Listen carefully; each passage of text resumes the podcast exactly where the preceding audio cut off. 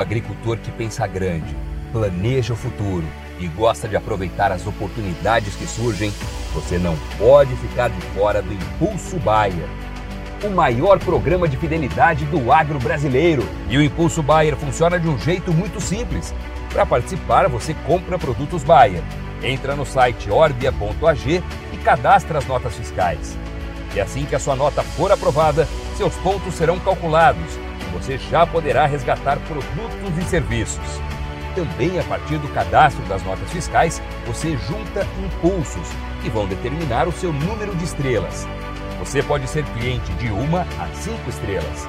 Quanto mais produtos Bayer comprar, maior será a sua classificação e mais benefícios você acessa, como entrada gratuita em eventos, viagens exclusivas e acesso a soluções que vão alavancar o seu negócio. Saiba mais em agrobaia.com.br barra Impulso Traço Baia. É o Impulso Baia, impulsionando você para o futuro.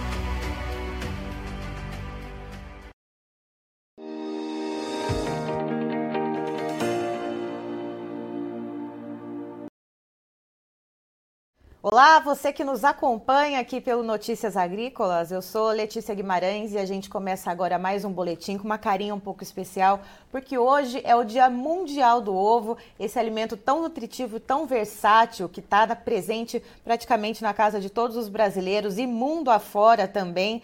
E para falar para vocês uma curiosidade, né, só para vocês terem uma ideia dessa magnitude da produção de ovos aqui no Brasil, dados da ABPA, Associação Brasileira de, de Proteína Animal, do ano passado, foram produzidas 52 bilhões de unidades de ovos só em 2022.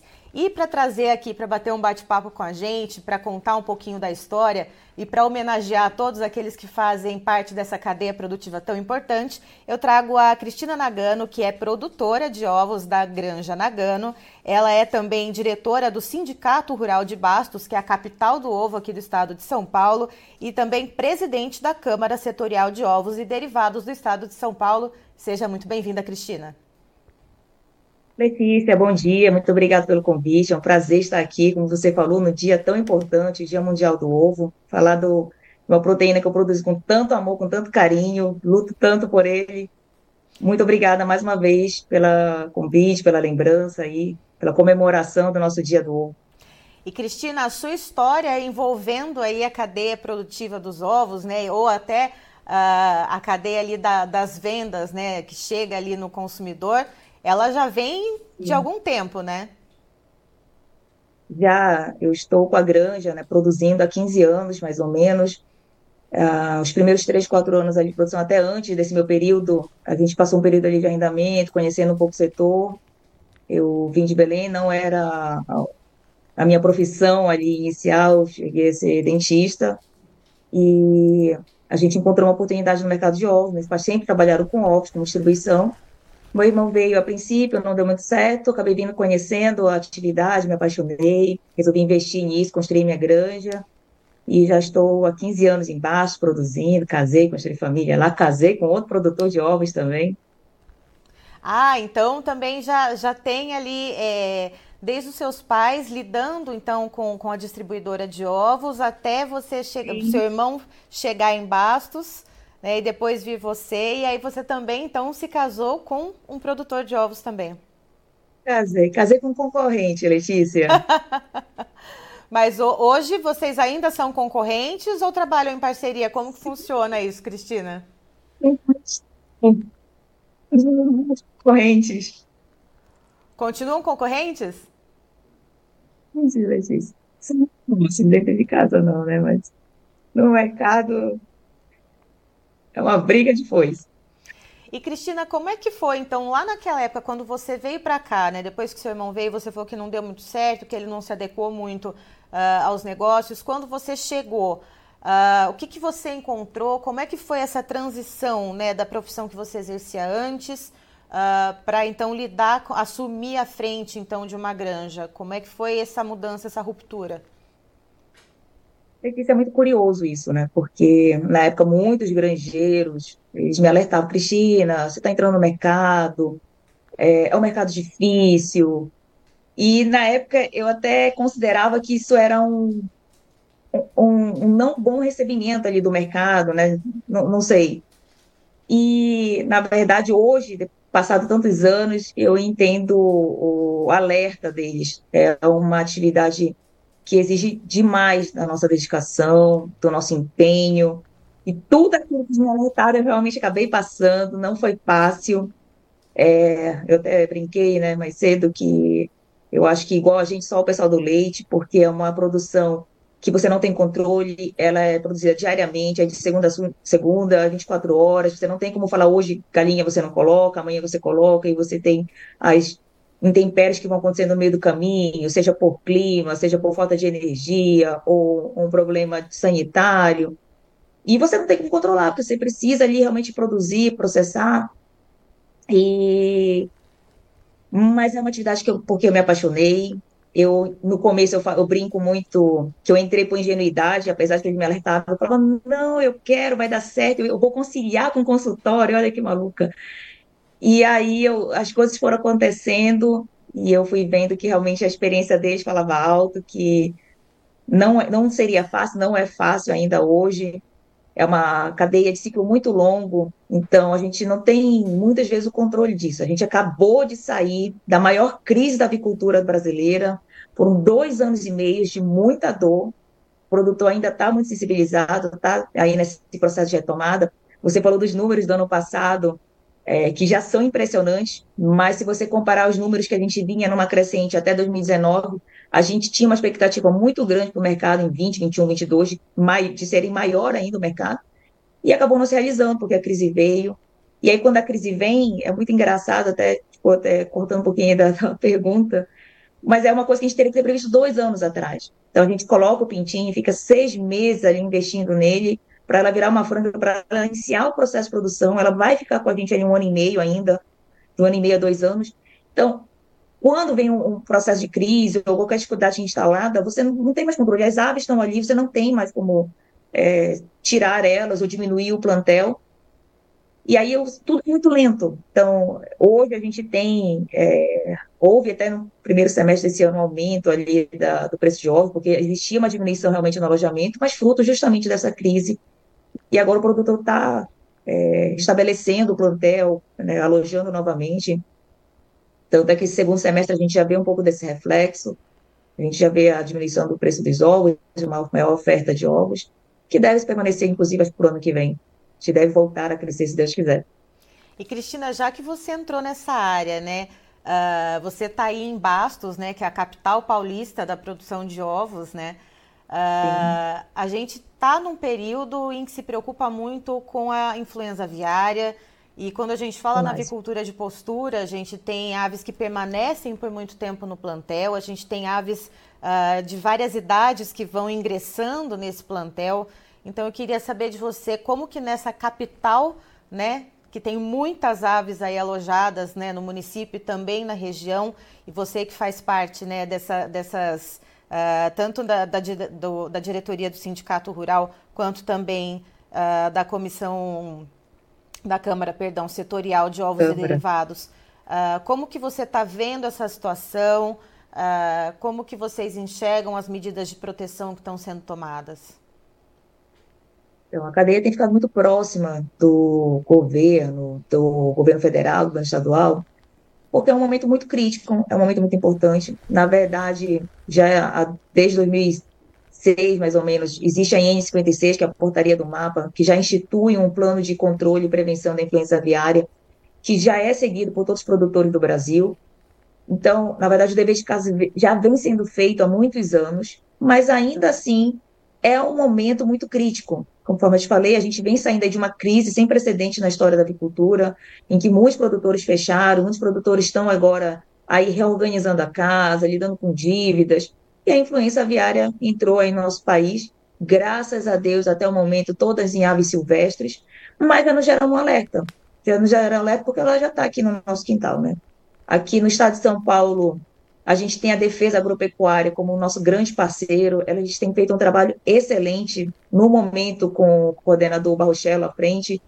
E algumas coisas nos preocupam bastante. Vou dar um exemplo. Estive conversando com ele essa semana e muitas pessoas desconhecem do perigo da, da influenza aviária, do que a gente está lidando hoje, pegando a ave selvagem dessas com sintomatologia e levando para casa. Então, são pequenas gaivotas, principalmente aquelas 30 bandurrés, que eles encontram nas praias e por alguma razão eles resolvem levar para casa, por desconhecimento, querendo tratar, cuidar, e, e, não sabem do risco que eles estão impondo, não só para a cadeia de ovos, mas inclusive para outras espécies, né? Porque ela tem contaminação para outros mamíferos, para outras aves, de repente ele tem outra ave em casa.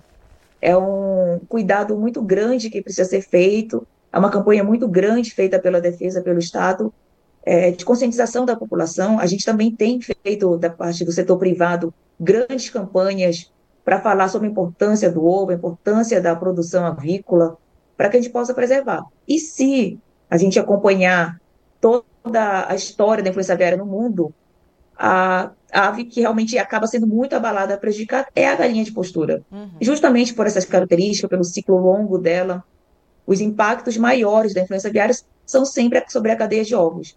E aí a gente está falando de, do ovo, né, ou, principalmente hoje, que é tão importante não só na alimentação, mas ele tem um papel social. É a proteína no Brasil que mais gera emprego, quando comparada às outras proteínas. A gente tem um papel inflacionário, quando o ovo sobe demais, isso gera inflação no país, isso pressiona o consumidor, pressiona ali a, o assalariado, isso é péssimo para o país.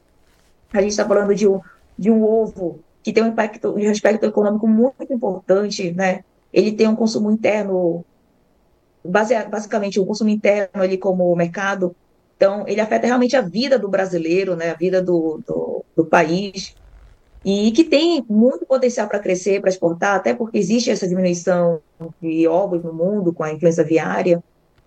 Então, assim, a gente tem ficado muito próximo dos governos, tentado buscar soluções, não existem respostas fáceis, não existem caminhos fáceis, mas o caminho do diálogo, o caminho técnico precisa ser percorrido. Existe uma vontade muito grande do produtor de fazer uma vacinação prévia dessa, dessas aves. É uma vacina vetorizada, a gente não estaria trazendo nenhum tipo de vírus novo para o país, a gente não estaria trazendo a influenza aviária aqui. É uma vacina segura, é uma vacina com uma boa. É, um, um bom número de de proteção, que está, inclusive, né, sendo feito no mundo inteiro.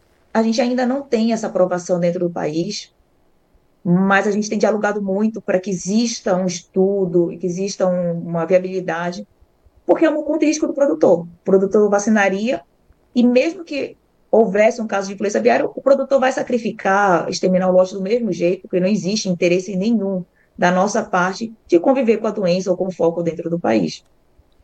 E, Cristina, você falando de todos esses processos, eu voltando então um pouquinho para a sua história, uh, ah, 15 anos à frente de uma granja, como é que foi o seu processo de ver as transformações uh, nas, nas formas de se trabalhar, nas tecnologias empregadas numa granja e também como é que você foi uh, se, se encontrando nesse processo e ocupando inclusive esses cargos que você assume hoje? Letícia, é, Bom, vou falar um pouquinho primeiro da cadeia aí. A cadeia, eu garanto, nos últimos 20 anos sofreu um momento, acho que, de ruptura. Eu tenho muito orgulho do produtor de ovos hoje brasileiro. Eu tenho visitado muitos polos de produção fora do país, não agora, né, com essa situação de influência aviária, mas ao longo dos últimos anos. E me dá muito orgulho de ver quanto nós somos eficientes, o quanto nós investimos em biossegurança, o quanto nós somos produtivos, às vezes a gente tem um pouco, o brinco desse espírito aí vira-lata, achar, não, fora, sei lá, América do Norte, Europa. Nós damos 10 a 0 né, nos outros países, nós somos realmente muito arrojados, nós nos dedicamos realmente à produção. Por isso, eu acho que esse nosso potencial, não só na nossa cadeia de ovo, mas como um produtor rural no geral. E nesses 20 anos, eu tenho visto esse produtor se profissionalizando, se formalizando. Então, é aquele pequeno produtor, ou aquele produtor que está na produção porque ele herdou, porque era do pai, do avô, isso tá existe, é muito forte, é muito bonito isso na cadeia da produção rural, né? Esse essa perpetuidade da família, do trabalho, do negócio que já vinha de gerações ali com muito sangue, muito suor. Mas um, novo, um novo tipo de produtor, um produtor realmente profissionalizado, que se preparou para aquilo, e, a, a, e essa, essa, essa mudança de mentalidade desse novo produtor tem trazido tecnologia, eficiência, melhores condições de trabalho, de meio de trabalho ali do, dos funcionários também, menos percas. Então, assim, é, a gente está cada vez ficando mais eficiente, cada vez mais biosseguros, cada vez mais investindo no bem-estar animal, que é muito importante. Então, conseguido com isso índices melhores ou técnicos. É, é muito bonito assistir essa, essa, esse momento de virada na avicultura, nessa profissionalização, essa tecnologia chegando. E quem tem a ganhar isso é o consumidor, né? O consumidor cada vez mais conseguindo o ovo mais fresco, mais rápido na prateleira, melhor, com mais qualidade. É um prazer estar vivendo esse momento. E a questão da, do sindicato, da Câmara Setorial, é, eu entrei no sindicato, já estou no finalzinho do meu mandato agora, na verdade, a gente está agora entrando num período de renovação de chapa. Foram três anos de muito aprendizado, de muito trabalho também. Ah, foi um convite de outros produtores de dentro do sindicato da última chapa que me convidaram para participar desse momento agora do sindicato. Eu acho que eu acabei vivendo um período do sindicato que foi muito importante na avicultura, que foi justamente o período da crise, a chegada da influência, tantas questões ali para serem discutidas.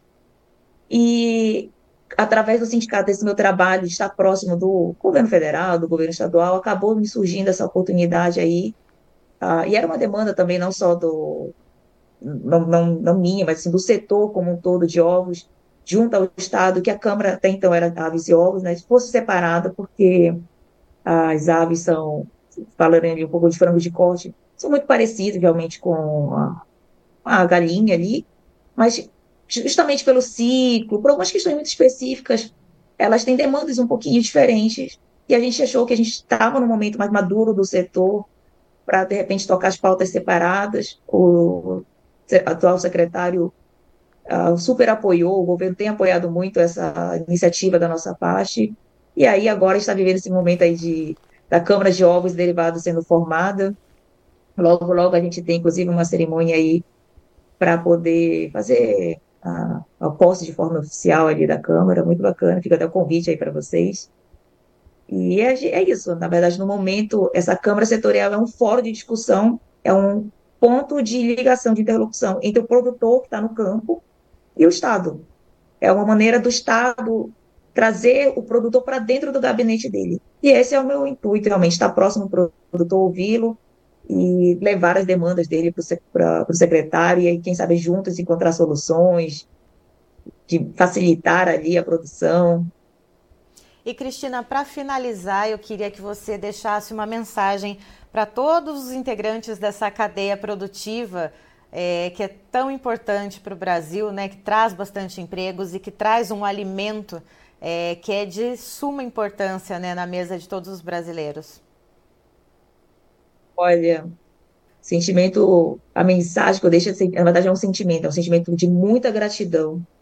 O produtor de ovos, no geral, ele tem um perfil muito resiliente, não tem sido fácil, e a proteína que a gente gera ali, o ovo, né, que a gente leva para o meio do consumidor, tem um papel social, um papel econômico, ele tem um papel tão importante no nosso país, e, e graças a, a, a, um produtor que está ali atrás, né? A um produtor que não cansa nunca, que ele é incansável, vem as crises, vem as dificuldades, vem a influência aviária agora na nossa porta, vem a, a questão do, do custo que ele não tem controle, e ele ali persiste, ele resiste, ele preocupa com as aves, com o bem-estar dela. E é um orgulho fazer parte dessa cadeia, é um orgulho ser produtora de ovos na minha vida. É um amor, na verdade, eu sempre falo isso para os produtores, que realmente o amor nos move, porque só o amor, realmente pela, pela cadeia, pela produção ali, para sustentar no, o nosso espírito no momento de dificuldade. É, quero agradecer mais uma vez, Letícia, ao Notícias Agrícola, pela oportunidade de estar falando do ovo, de estar comemorando junto com vocês o Dia Mundial do Ovo. E deixar o meu abraço a todos os produtores de ovos aí, do, não só de parte de São Paulo, mas de todo o país, e que a gente continue com muita saúde, com muita resiliência e muita fé, porque eu acredito muito no nosso mercado, na nossa proteína, no nosso trabalho. Tá certo, Cristina, muito obrigada. E você, é claro, é sempre muito bem-vinda aqui no, com a gente no Notícias Agrícolas. Obrigada, Letícia. Tá aí, então estivemos com a Cristina Nagano, que é produtora de ovos da Granja Nagano. Ela também é diretora do Sindicato Rural de Bastos, que é a capital paulista dos ovos, e também presidente da Câmara Setorial de Ovos e Derivados do Estado de São Paulo contando um pouquinho da trajetória dela na avicultura de postura, ela que saiu lá de Belém do Pará, formada em odontologia para assumir uma granja, então em Bastos, no estado de São Paulo, tomou frente dos negócios e há cerca de 15 anos, então, está até hoje, né, uh, ali sendo a avicultora de postura, é, com muito orgulho, trazendo então todos esses, é, esses avanços, né, que ela viu acontecer ao longo desse tempo é, a profissionalização do produtor de ovos, né, as dificuldades também, claro, uh, que acabam acontecendo ao longo do tempo, mas contando aí, ela é um recorte né, dessa que a gente trouxe aqui para Notícias Agrícolas para homenagear você, produtor, né, no dia do ovo, né, no dia mundial do ovo, que é esse alimento tão importante. Então, eu, em nome da equipe do Notícias Agrícolas, gostaria de deixar para você também, né, que está na cadeia produtiva, os parabéns né? Então uh, fica essa mensagem que a Cristina deixou, né? De a, a fé né, no produtor que é ali que está dia a dia, de segunda a segunda, né? Que não tem folga, que está trabalhando ali incessantemente para garantir essa produção desse alimento tão importante. Eu fico por aqui, já já tem mais informações para você. Fique ligado.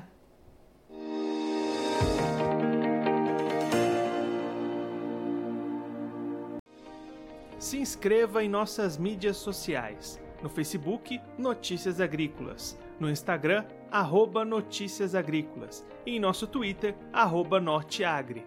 E para não perder nenhum vídeo, não se esqueça de nos acompanhar no YouTube e na Twitch Notícias Agrícolas Oficial.